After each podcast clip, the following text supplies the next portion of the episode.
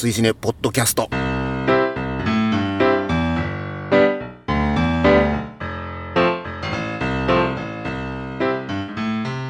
追試ねポッドキャスト34回表をお送りします。お相手は私追試ねの主催テップとパルクローガイ北京パーでございます。よ今月もどうぞよろしくお願いいたします。くお願いいたします。追試ねとは2009年11月にスタートした劇場公開新作映画応援 SNS イベントでございます毎月こちらで決めたお題映画を風切り日以降最初の土日までに見ていただきネタバレなしの感想を「ハッシュタグ #TWCN」をつけてポストしていただくだけでご参加完了となっております。ネタバレなしであれば賛否は一切問いません。レディースデーなどの割引日をご利用予定で土日には見ないという方も後日参加もちろん OK でございますので皆様のご参加をお待ちしております。現在の日時は2019年2月17日の15時07分です。通信ボリューム111大台映画サイバーミッション。鑑賞直前の体でネタバレなしで今喋っている34回表を収録いたします。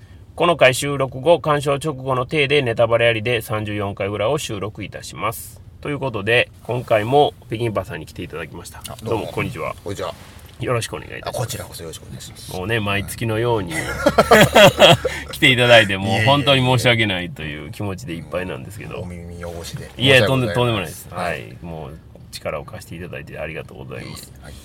でえっ、とまあ今回ですね、はい。裁判ミッションの、えー、と表の会ということで話をしたいと思うんですが、はい。まあ、その前に、はい。まあ、いろいろとお話をしておきたいこともございまして、はい。と北京パーさんの方から何かございます？ちょっとあまり本編とは関係ないんですけども全然大丈夫2つあってほうほうあの2つ3つかな。はい。この間あの初めて出町田おお行ったんですよね。京都ね、はい。はい、僕もまだ一回も行けてないんですよね。ですごいいい映画館であ、本当ですか？でそこで初デビューがこのロボコップ。おお。87年版の。はいはい、いいですね。あれを見たんですけどね、はい。やっぱ面白かったですね面白いですよね、やっぱりね。だからなんか今また第9地区の監督がまたリブートしてるとかいうお、噂を聞いてニール・ブロムカンプが。はいおお。いらんのんちゃうかなと 思うぐらいその完成度が高くてびっはいはい。くりしたんで、はいやっぱバーホーベンのあの時のキレっぷりはすごかったなそうと思ったんです。よね。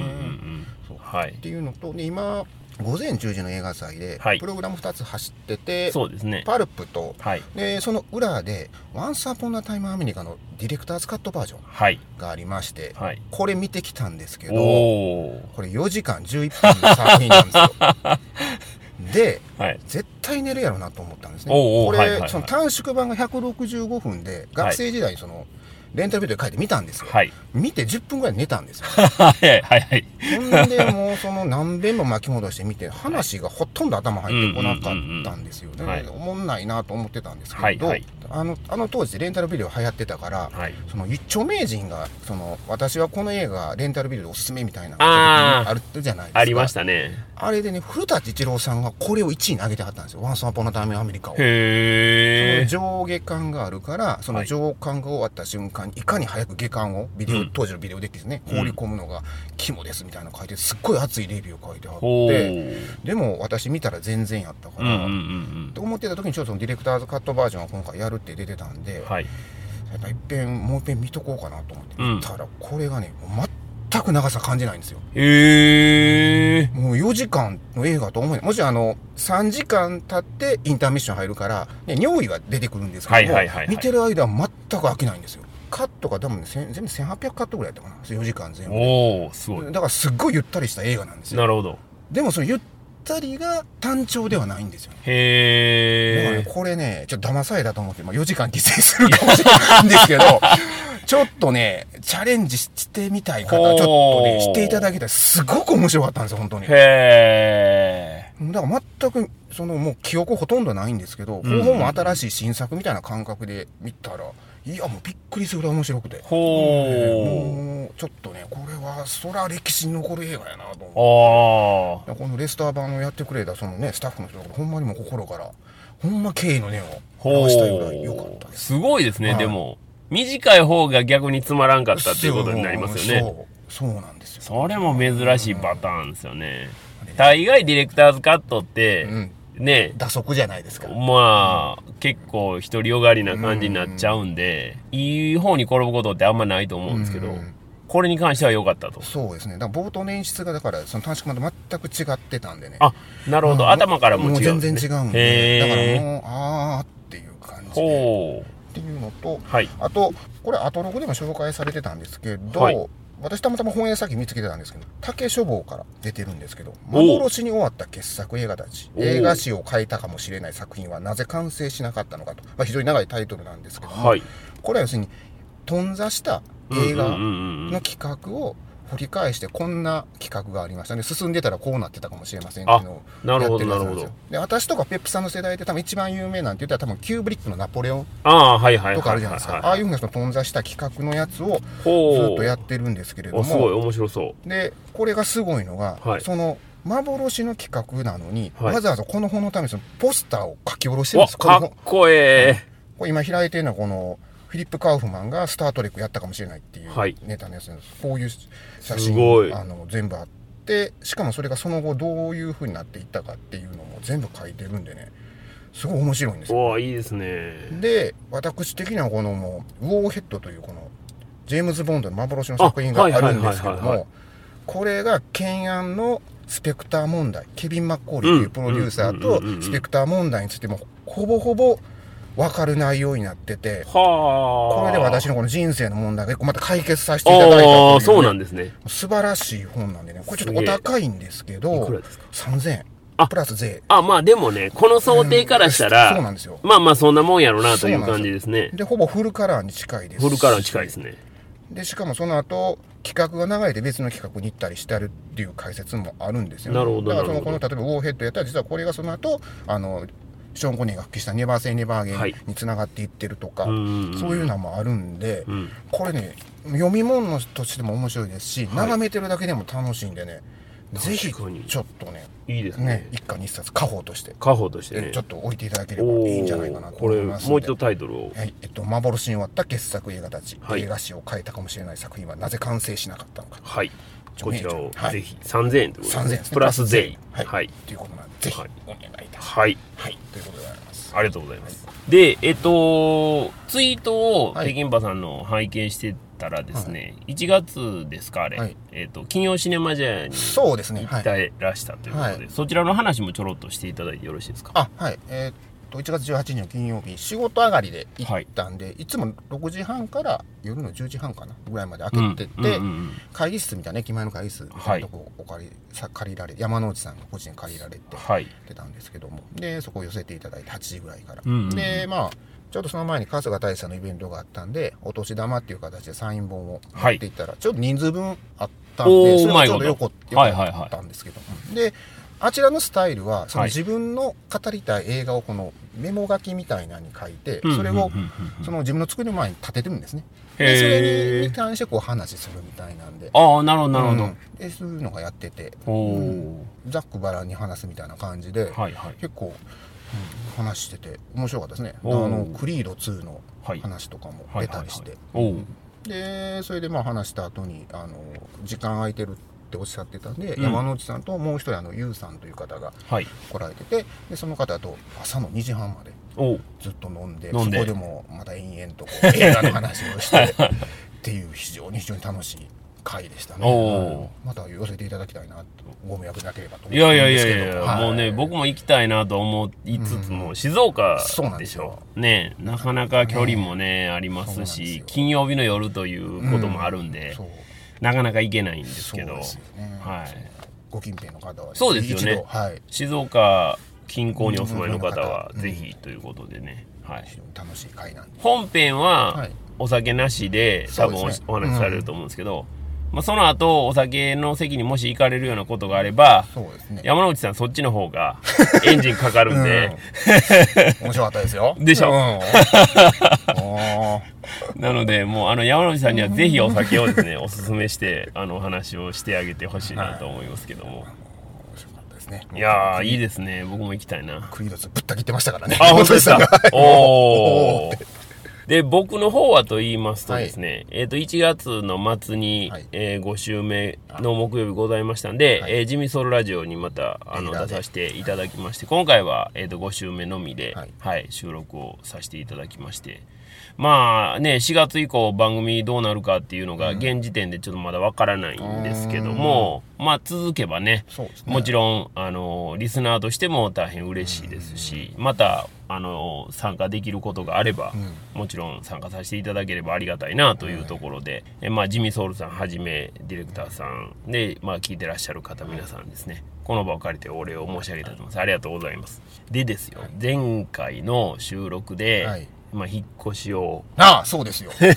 懸案のす。ると言うてみたじゃないですか。で収録の日に。1月そうなんですよ。末にね、あの行かなあかんとはい。いうことで、ちょうどだからジミソルラジオの収録終わりで、はい。まあパパッともう荷物をまとめて、はい。えー帰ってきまして、それはまだちょうどあの、引っ越しフリータイムみたいな感じで安くでやってもらってたんで、まだ途中やったんですよ、基本的にはもう引っ越しもね、業者さんがやらはるんで、特にやることってそんなにないんですけども、一応まあ、最中には間に合ったよとはいはいいうことなんですけど、まあ、それはそれで、まあ、あの、置いといて、その日にまあ、運びきれなかった小物たちっていうのがあったわけですよ。はい。まあ当然、そのまとめきれてなかった。で、あとまあゴミも捨てなあかんとかいろいろあって。まあまあそれは別に自分の車もあるし、はいまあ大きくはないですけど、まあまあ運べるやろみたいな感じでおったんですよ。はいところがですね、箱にまとめると、これはまあ結構な量になりまして、あら。まあ1回運び、はい2回運び、はいまだ全然終わらんと。マジですか。なり、結果ですね、同じ神戸市内なんですけど、割と西から東なんですよね。端から端みたいな感じになってて、結果、えー、5往復マジか。で夜、夜を徹するという。もう、その夜を徹した明けの日には、もう退去で鍵返さなあかんので、もう何が何でも終わらせなあかんと。24。いや、そうなん です。24でまさに。で、えっ、と、まあ、なんとかね、運び切り、はいえー片付けはまだ全然途中という感じあら、大変ですいね、これは。やー、もうね、もう、この人生の中で、こんなにゴミ捨てたかなって思うぐらい捨てましたし、今話題のこんまりさんどころじゃないですよ。もう、どんだけ捨てたか。そして、どんだけブックオフに売ったか。ああ。もう二足三門ですけど、もうね、捨てるよりはマシっていう感じになるんで、まあ向こうもそうですよね。そう、そういう感じで買い取らはるんで。まあ、大変ですね。まだ現在進行形で大変なんですけど、まあとりあえずね、その出なあかんといはうケツは終わったんで、気分的にはちょっと楽なんですけど、まああと早くね、あの、片付けが終わればいいんですが、これがまたなかなか大変なんで、もうあまり気がめいらない程度に、そうですね。やっていかなあかんなという感じではあるんですが。秀吉の大返しもびっくりですね。それはちょっとね。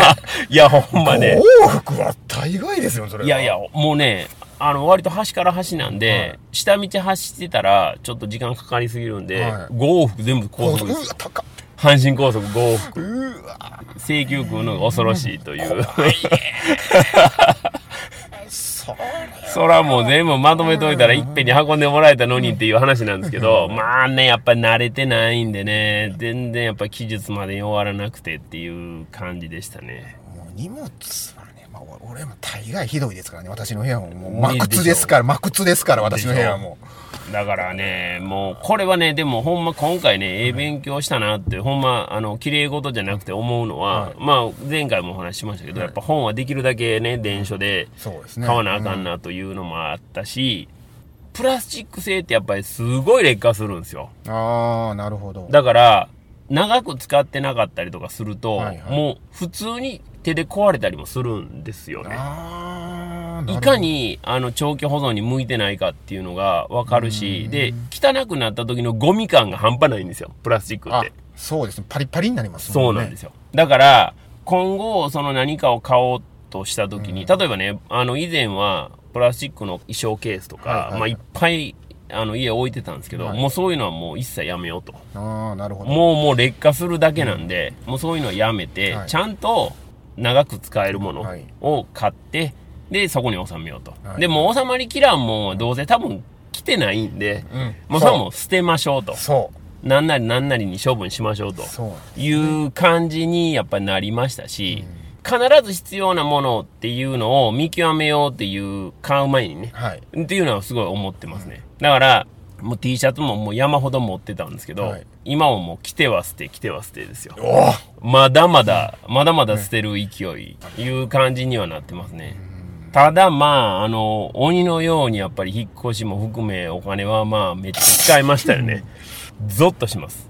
だからまあ、これはね、身に染みないとわわかんないんで、これ聞いてね、あ、じゃあ私参考にしようっていう人は多分ほとんどいないと思いますけど、あの、買うんであればほんま、プラスチック製とかビニール製は、できるだけ避けた方がいいとは思います。木とか、あの、金属のもので買って、長く使えるものっていう風にしてもらった方がいいのかなと。まあ、プラスチックしかないものもあるんですけどね。そうまあ、そういうものはもう、消耗品と割り切って、汚くなったら買い替えるぐらいの感じで、やらはった方がいいのかなという風には思いますね。収納箱はもうプラスチックはやめましょうと。うんの方がいいと思います。結果的にね。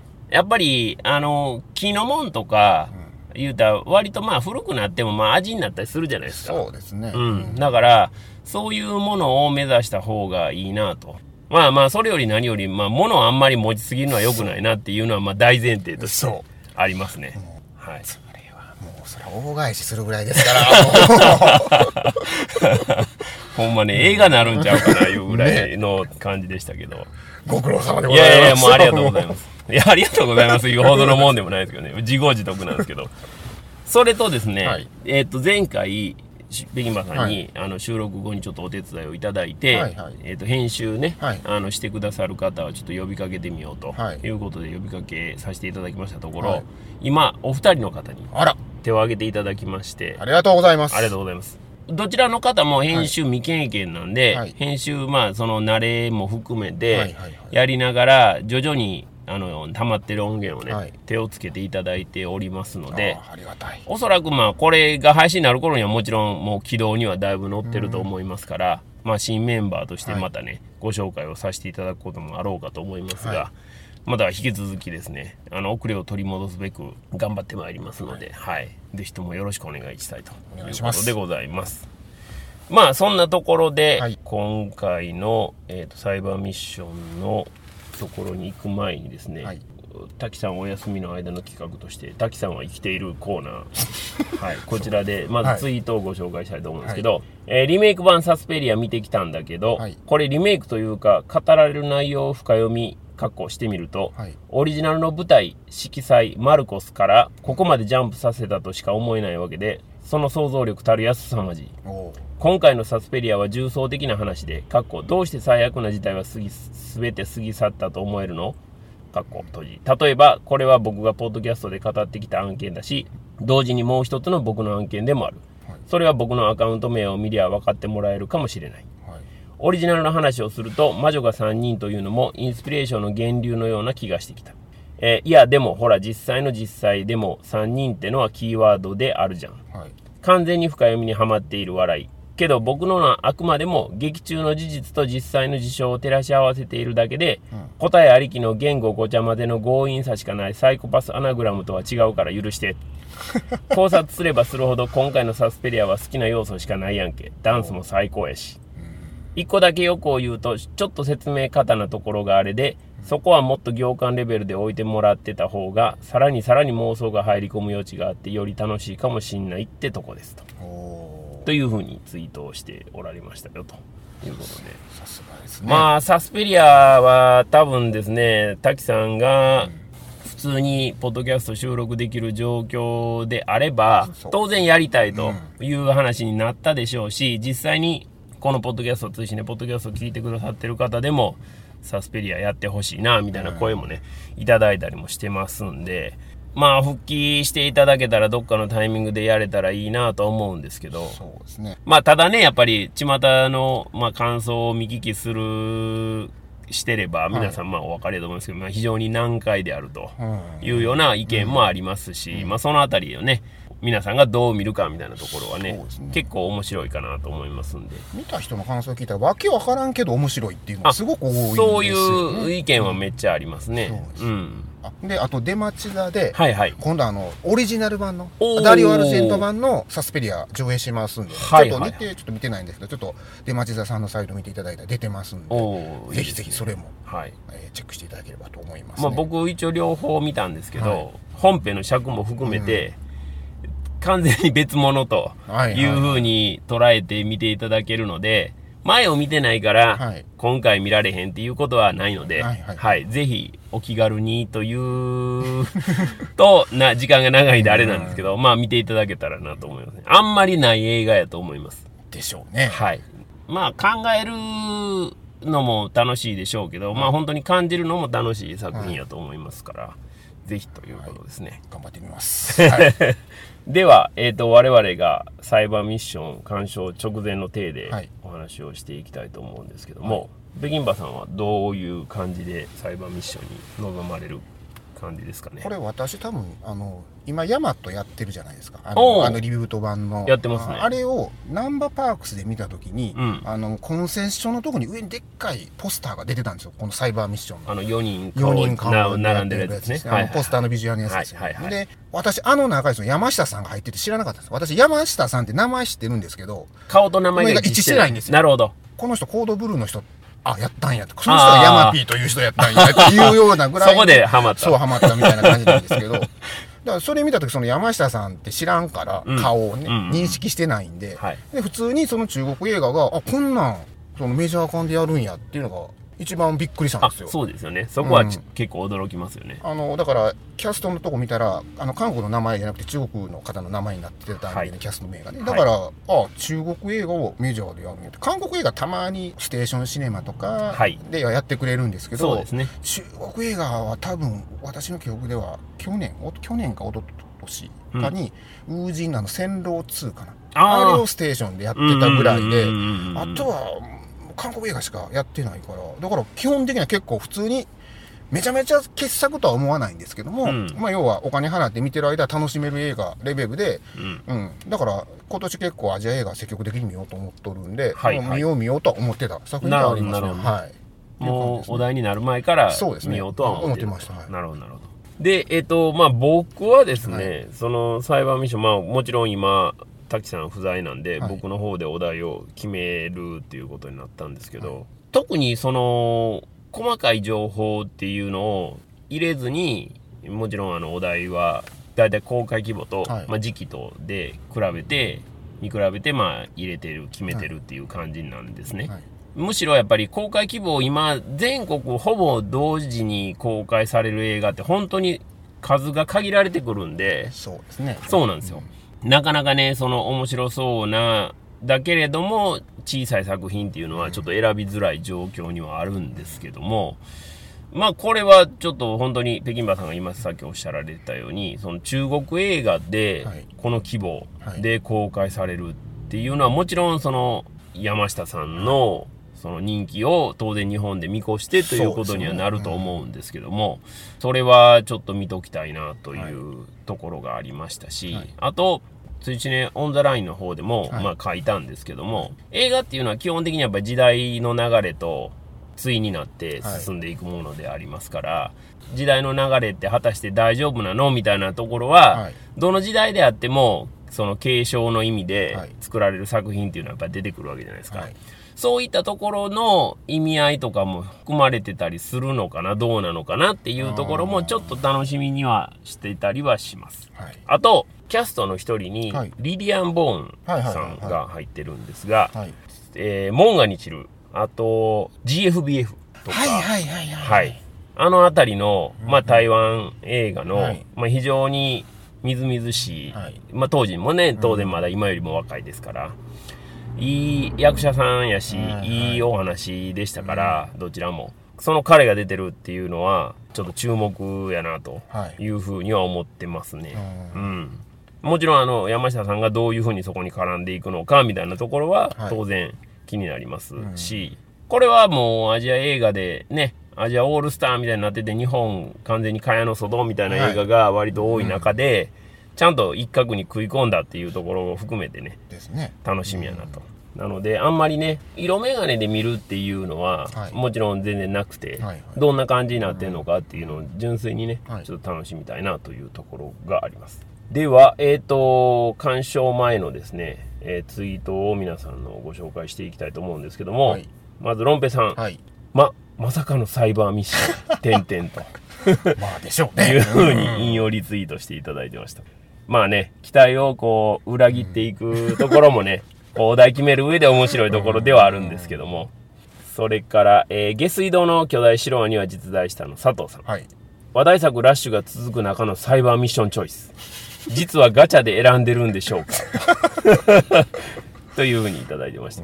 まあガチャでは選んでないんですけども、結局ね、僕としてはは、いやっぱり、シネマハスラーがサイコロで、はいはい。まあ、いろんな映画が入ってて、はい。当時ほんまにとんでもない方がいっぱいあったんですけど、まあそういうのがどんどん当たり、はい。で、それをどんどん 同じように見に行きした人間から言わせていただくと、はい。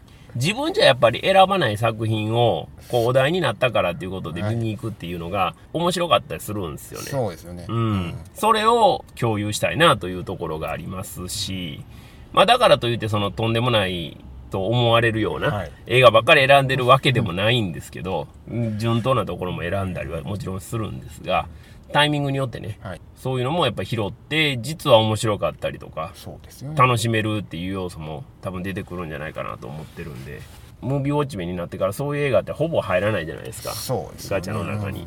だから、そういうところもね、含めて、ほんまに映画的な知識とか関係なしに、はい。一本の映画見てどうやねんっていうところが、まあ面白さかなとは思うんで、そういうところでちょっと、ね、皆さん、まあ触手が動かないかもわかりませんが、ぜひちょっと乗っていただきたいなというところはあるんですけどね。地雷案件やと思って見に行ったら面白かったっていうことがあるんで。ね。実はね、面白いっていうことあるんですよね。だからやっぱり、ね、自分で絶対こう基準があるじゃないですか。そう。こういうの見ないっていうのを誰かがこう決めることによって、まあ、宿題みたいな感じで見たら。あこんなんもあるねやっていうのは絶対あるんですよね、そうそうそう。そうなんですよ。で私らの時ってそれがテレビの映画劇場でやってくれあてたからそう。まさにそうそうですよね、まやっとるから土曜の夜9時座って見てたら何これみたいな、うん。で見るみたいなだからまあこれまあ行く先だけでよう話するんですけど、はい。小学校4年の時にその土曜のゴールデン映画劇場であの黒澤明の椿三十郎を上映したんですよね、はい。上映とか放映したんですよ、はい。だから次の月曜日にうん。学校行ったらもう男の子も女の子もみんな見たってなって何あれって言っていいですね。私があの時の時代劇って暴れん坊将軍とあそかうかそうか。でしょ？で仕事人ってダークやから多分あの頃はまだやってたけど見てない子が多いと思うんですうんだから結構明るい時代劇やったのがやっぱり最後の決闘のあれを見て、はいもうみんなびっくりしたよ、こんな時代代劇ってあんの、うんって言って。でみんな男の子も女の子もわっさわっさ言ってたの覚えてるんで。でそういうのを体験するっていうのは私らがテレビあったけど今はねあんまないですからね。ないんですよ。で掘れば掘るほどあるんですけど、うん。掘る掘らなダメなんです。そうそうなんです。そこがねそうなんですよ。事故がないんですよ。そうなんですよ。リテラシーが備わってない状態で、はい。こういろんな作品に触れる驚きみたいなところあるじゃないですか。だからある程度ね、もうすれっからしになってしまうと、何でもかんでもね、こうある程度み、こう自分の中でラインをこうね、そうなんですこう見越してしまうみたいなところがあるんですけど、そういうのがない状態で触れるのがね、やっぱりその時しかないんで、それをね、ちょっとなんとかね、今のこの時代やからこそ、はい。こうやって SNS も利用しながら、ね。同時体験でねやれたらなというふうに思ってるんですけどね。それから、えっ、と、キングアット KSK さん。えー飲み会前の空いた時間があるってことで、映画サイバーミッション予約完了。ドキドキする。かっこ違う意味で。わかります まあ、ドキドキしてね、どんな感じの感想やったんかっていうのは、裏の回でまた楽しみにしていただきたいんですけど、えーそれから、エテルさん。はい映画サイバーミッション中国バージョンは動画サイトで PC で見ましたお。山下智久さんファンなので、とりあえずアクションシーンにハラハラしっぱなし、うん笑い。今夜はスクリーンで見てきますよ。お。初日多分行かれたっていう感じですね。さすね。まあこの方は山下さんファンの方なので、はい。当然今までね、うん。まあついしねえってなんやねんみたいな、なんやそれみたいな感じであったと思うんですけど、今回はタグつけて、は、はいい参加していただきましてありがとうございます。す。それからタウルさん。はいこれから若きトム・クルーズのミッションものを見ます笑いと いうことで、これリディアン・ボーンさんの写真が、ビジュアルがね、ちょっとトム・クルーズ似てるんですよね。だから、それをアップして、つぶやいていただいてました。それから、メガネガティブ AKNBS さん。はい。今日はサイバーミッションおと言いたいところですが、はい時間の関係上サスペリアを見ます。はい。旧作を復習してないなぁと。時間の関係上でサスペリアの方がよっぽど長いんですけどね。開始時間の話なんでしょうね、多分ね多分。そうやと思います。それから、えっ、と、1月最後の劇場鑑賞は期待作のこれを見ます。サイバーミッションはまだ見れません。笑いすみませんと。これ、デイナイトのチケットを写真アップされてました。はいそれから、その次に、辻根ポッドキャストの1月のお題映画、サイバーミッションを今から見ます。はい。ワクワクするなぁ、かっこ棒読みと。ね、この微妙な空気感。微妙な空気感ね、もう、でもダメですよ、ほんま。そういうのはね、あの、見ないとわかりませんから。うんはい。それから、兄さん。はい。えー福岡桃地ユナイテッドシネマにて、はい。追試ねお題になって初めて興味が湧きました。予備知識ほぼなしで映画ワクワクします。はい。